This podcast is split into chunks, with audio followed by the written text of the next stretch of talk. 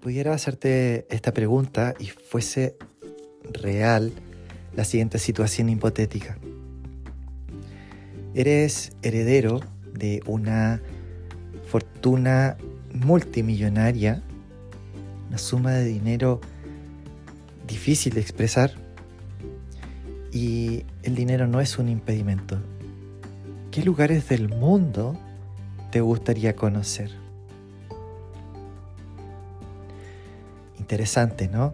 Algunos irían a lugares turísticos, otros irían a lugares de descanso y así sucesivamente. Ahora, déjame decirte que esto en lo espiritual es así. En lo espiritual, y si no lo sabías, tienes que saberlo en este día. Tú eres heredero de una herencia que es difícil de expresar. Y esto lo dice la Biblia en Romanos 8. Literalmente nos dice eh, lo siguiente. Me encanta cómo está escrito en el verso 17. Dice que, así que como somos sus hijos, también somos sus herederos. De hecho, somos herederos junto con Cristo de la gloria de Dios. Qué hermoso. Pensar que somos herederos junto con Cristo. O como dice otra versión, somos coherederos. Esto es tremendo. Heredamos la victoria de Jesús. La victoria de Jesús te pertenece a ti. Me pertenece a mí por el hecho de ser hijos de Dios. Por el hecho de haber recibido al Señor. Ahora bien, esa herencia es la gloria de Dios y no podemos dejar de leer este versículo sin leer el final que dice, pero si vamos a participar de su gloria, también debemos participar de su sufrimiento. Entonces, ¿qué significa participar del sufrimiento?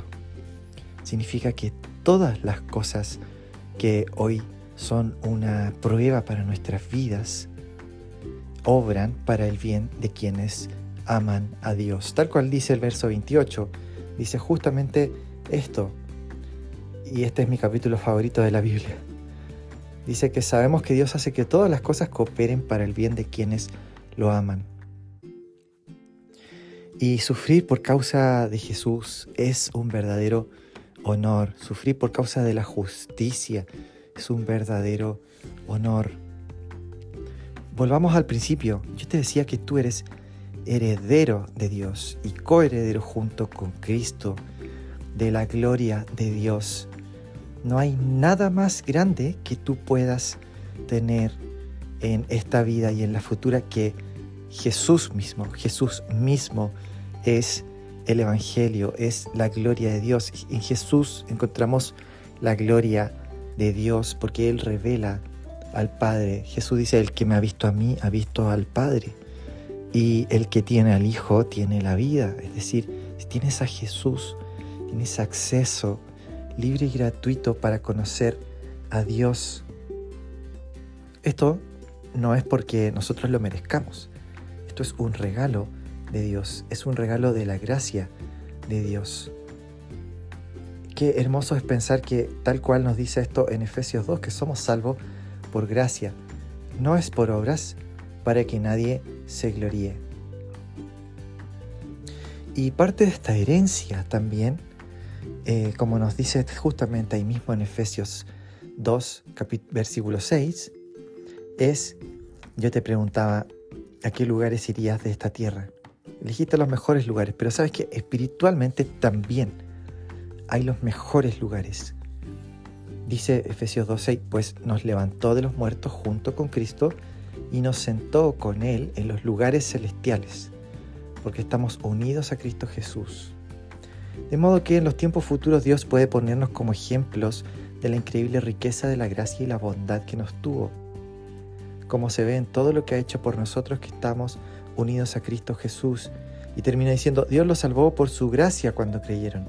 Ustedes no tienen ningún mérito en eso, es un regalo de Dios la salvación no es un premio por las cosas buenas que hayamos hecho, así que ninguno de nosotros puede jactarse de ser salvo.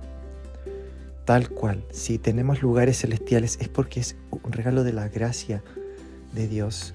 Volviendo al verso 6 que dice que nos hizo sentar junto con Cristo en los lugares celestiales. Entonces, haciendo un, cierre de, de estas ideas, es que si hay una herencia grande que podemos tener en nuestra vida, es ser herederos y coherederos con Cristo de la gloria de Dios. La gloria de Dios está, eh, como dice en la Biblia en 2 Corintios, en la faz de Jesucristo, es decir, en el rostro de Jesucristo brilla la gloria de Dios. Jesús mismo es nuestra mayor recompensa, poseer y conocer a Jesús por la eternidad. Esa es nuestra mayor herencia, es el mayor regalo, porque Jesús eh, llena nuestro ser y hemos sido creados para amarle y ser amados por Él. Así que no hay mayor herencia que esa. Y la victoria de Jesús, al estar disponible para nuestra vida, nos hace sentar con Cristo en los lugares celestiales. No hay mejor lugar de vacaciones, no hay mejor lugar que conocer y no hay lugar en la tierra que se compare a los lugares celestiales a los que Dios nos lleva. Por eso la Biblia nos dice muchas veces que no pongamos nuestra mira en las cosas que se ven porque son temporales eh, en las cosas que se acaban, sino que en las cosas eternas.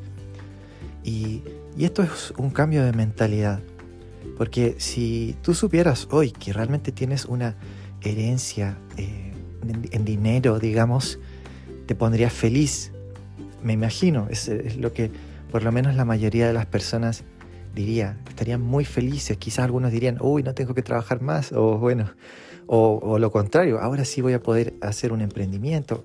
Bueno, hay muchos tipos de respuestas. El común denominador es que nos pondríamos felices, ¿no es cierto? Porque podríamos hacer cosas buenas con el dinero. Pero esa alegría es pasajera. Porque el dinero se acaba, esta tierra se acaba. Pero el Señor nunca se va a acabar. Es decir, que sí tenemos que saber que sí tenemos una herencia, pero es una herencia mucho más grande que tener dinero.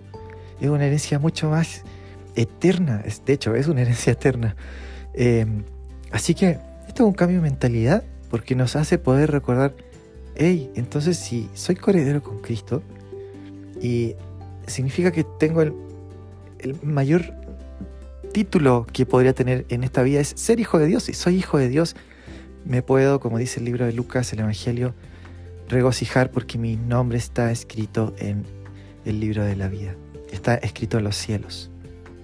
Así que vamos a orar dándole gracias al Señor, pidiéndole al Espíritu Santo que abra nuestros ojos para que podamos ver cuál es la tremenda herencia que tenemos en Jesús, para que podamos mirar a Jesús y atesorarle por sobre todas las cosas, porque todas las cosas cambian, nosotros cambiamos, cosas se acaban, pero la fidelidad del Señor permanece para siempre. Así que acompáñame a orar juntos. Dios, te damos gracias porque somos coherederos con Cristo, porque tenemos una herencia que es tan impresionante y no queremos ser ignorantes de esta verdad bíblica, de que tú, Jesús, eres la mayor recompensa, que corremos esta carrera con los ojos puestos en ti, Jesús. Tú eres la meta, Señor. Queremos conocerte más. Gracias porque tú nos has hecho sentar contigo, Señor. Tú nos has hecho sentar en lugares celestiales. podemos conocerte cada día más y disfrutar de tu amor, Señor. Corresponder tu amor, quien nos amó primero. No nos alcanzan las palabras para agradecer tanta bondad, Señor. Te agradecemos, glorificamos tu nombre y oramos en el nombre de Jesús. Amén. Gracias por escuchar este episodio. Que tengas un hermoso día y alegrémonos en el Señor.